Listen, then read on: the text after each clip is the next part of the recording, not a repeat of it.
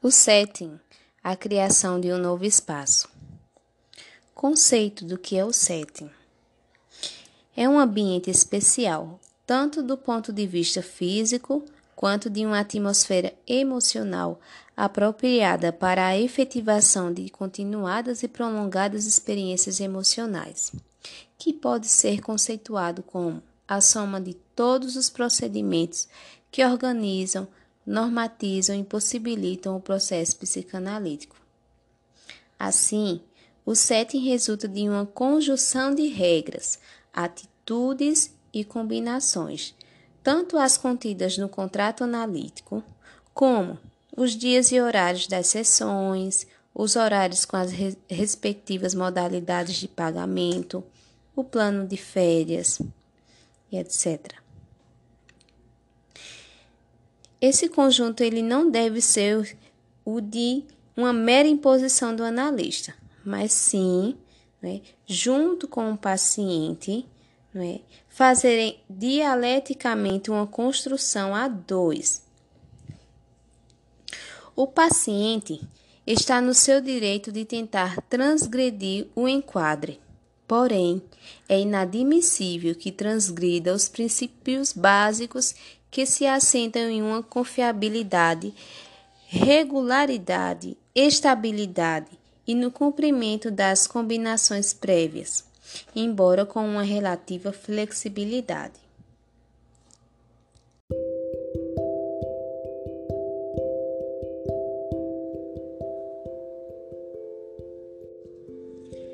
Setting a criação de um novo espaço. Conceituação é um ambiente especial, tanto do ponto de vista físico quanto de uma atmosfera emocional apropriada para a efetivação de continuadas e prolongadas experiências emocionais, que pode ser conceituado como a soma de todos os procedimentos que organizam, normatizam e possibilitam o processo psicanalítico. O setting resulta de uma conjunção de regras, atitudes e combinações, tanto as contidas no contrato analítico, como os dias e horários das sessões, os horários com as respectivas modalidades de pagamento, o plano de férias, etc. Este conjunto de combinações não deve ser o de uma maneira imposta pelo analista, mas sim o de proposição de sorte junto com o paciente. É uma construção a dois. O paciente está no seu direito de tentar transgredir o enquadre, porém, é inadmissível que transgrida os princípios básicos que se assentam em uma confiabilidade, regularidade estabilidade e no cumprimento das combinações prévias, embora com uma relativa flexibilidade. O setting, por si mesmo, funciona como um importante fator terapêutico psicanalítico pela criação de um novo espaço que possibilita ao paciente reproduzir no vínculo transferencial seus aspectos infantis e, ao mesmo tempo, poder usar a sua parte adulta para ajudar o crescimento daquelas partes infantis, possivelmente frágeis e algo desamparadas. De uma maneira geral, o set analítico é o mesmo para qualquer tipo de paciente. No entanto, no caso de crianças autistas ou qualquer outro tipo de paciente que esteja protegido por uma densa cápsula autística, é possível que o profissional seja mais ativo, aceite algumas mudanças em relação às medidas habituais, interaja mais com os familiares e tenha liberdade para criar algumas formas de aproximação, incentivo e comunicação, não unicamente verbal. Uma vez instituído, o setting deverá ser preservado ao máximo Isso também vale para pacientes muito regredidos, como os psicóticos. As vantagens de preservar ao máximo o enquadre combinado encontra respaldo em argumentos analíticos, como o de estabelecer o aporte da realidade exterior. Assim, as regras do SET ajudam a prover uma necessária delimitação entre o eu e os outros, por meio de desfazer a indiscriminação e indiferenciação e, portanto, facilitando a obtenção das capacidades adultas de diferenciação, separação e individuação. É também importante saber que deve ficar bem claro que, como seres humanos, não deve existir uma distinção entre analista e paciente. Porém, na situação analítica é fundamental que os direitos, deveres, papéis, lugares a serem ocupados, atribuições e funções a serem desempenhadas por cada um do par analítico devem necessariamente ser diferenciados. Caso contrário, haverá um clima de confusão que age como um caldo de cultura para que a terapia analítica fracasse. Também deve-se considerar o fato de que um analista que evita ao máximo frustrar o paciente em seus pedidos por mudanças nas combinações do set, chegando a ponto de fazer alguns sacrifícios pessoais, pode estar encobrindo uma atitude sedutora a serviço de seu narcisismo ou o seu medo diante de uma possível revolta e rejeição por parte do analisando. Em relação às funções do set,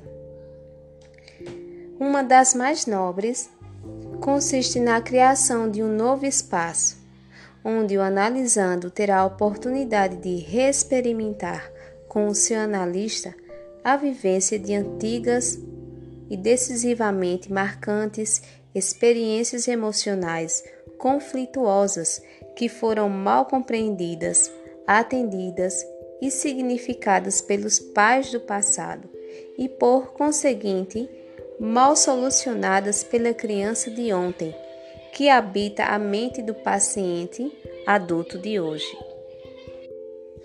Um ponto importante em relação à preservação do SET é sobre o que diz respeito à inclusão ou não de parâmetros por parte do analista.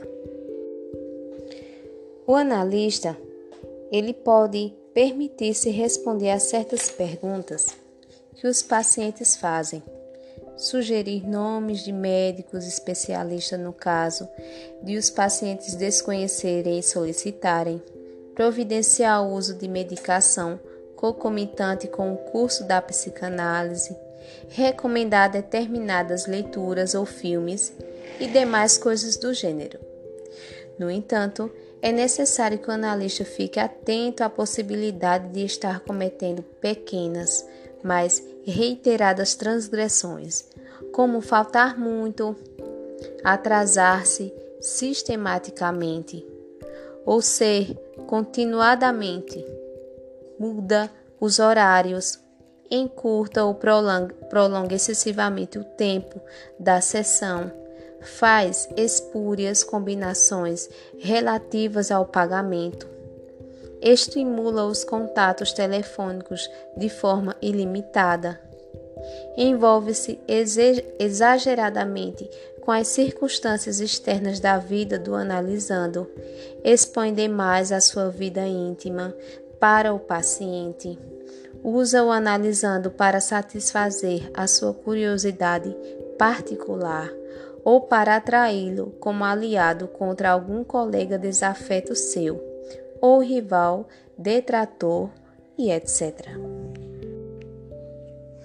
Assim, a aludida flexibilidade no significado positivo dessa palavra está sendo cada vez mais necessária até pela incontestável razão de que, em todo o mundo psicanalítico, existe uma crise na demanda de pacientes, e não só nos consultórios dos analistas mais jovens, e não só no Brasil.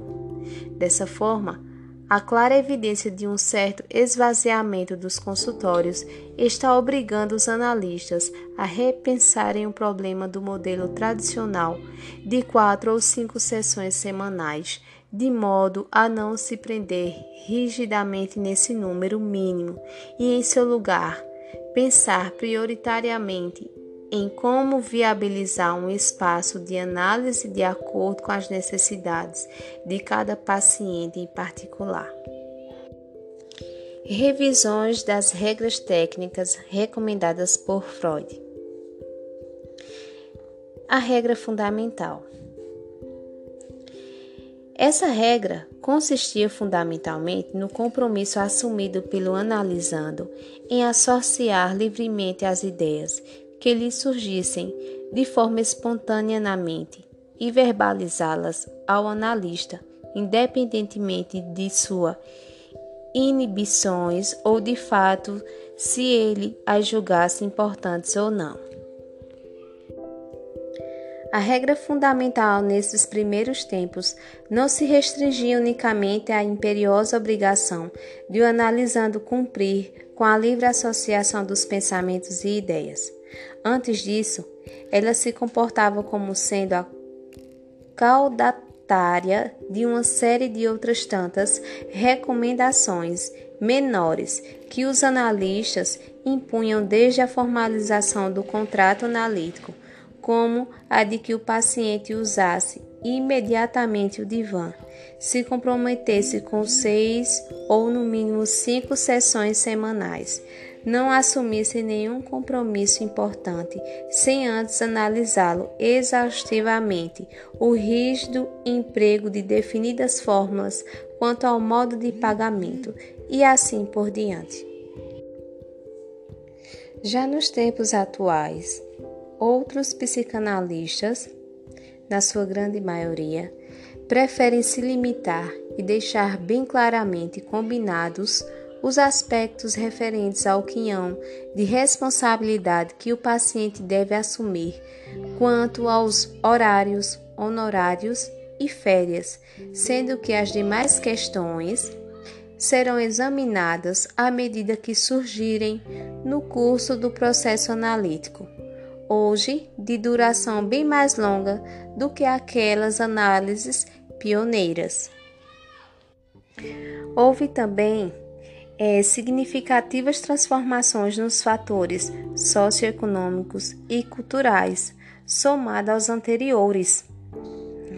Uma das principais transformações diz respeito ao fato de que os notáveis e progressivos avanços teóricos práticos dos fenômenos pertinentes à área da comunicação vêm possibilitando que o psicanalista compreenda de forma muito mais acurada a metacomunicação que está contida nas diversas formas de linguagem não verbal, como é o caso dos silêncios, das somatizações, da entonação vocal, da linguagem corporal e gestual, dos actings e, muito particularmente, a primitiva linguagem que o paciente emite pela provocação de efeitos contratransferenciais na pessoa do analista.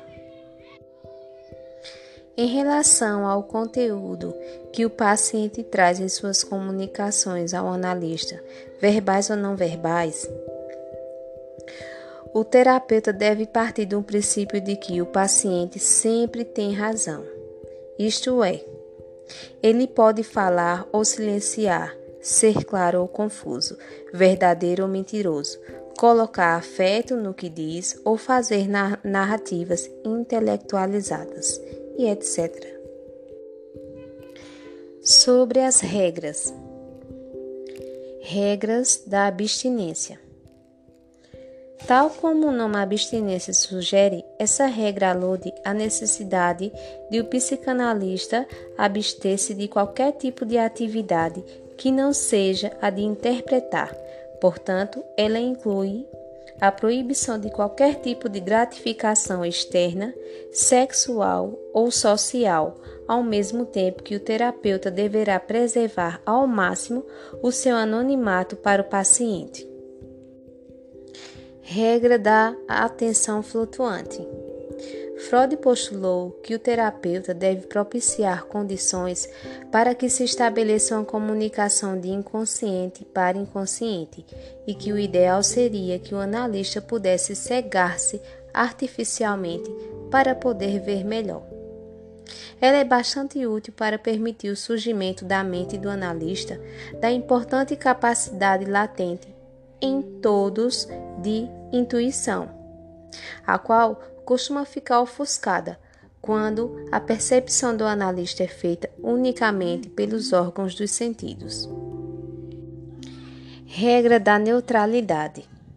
O psicanalista deve ser opaco aos seus pacientes e, como um espelho, não lhe mostra nada, exceto o que lhes é mostrado.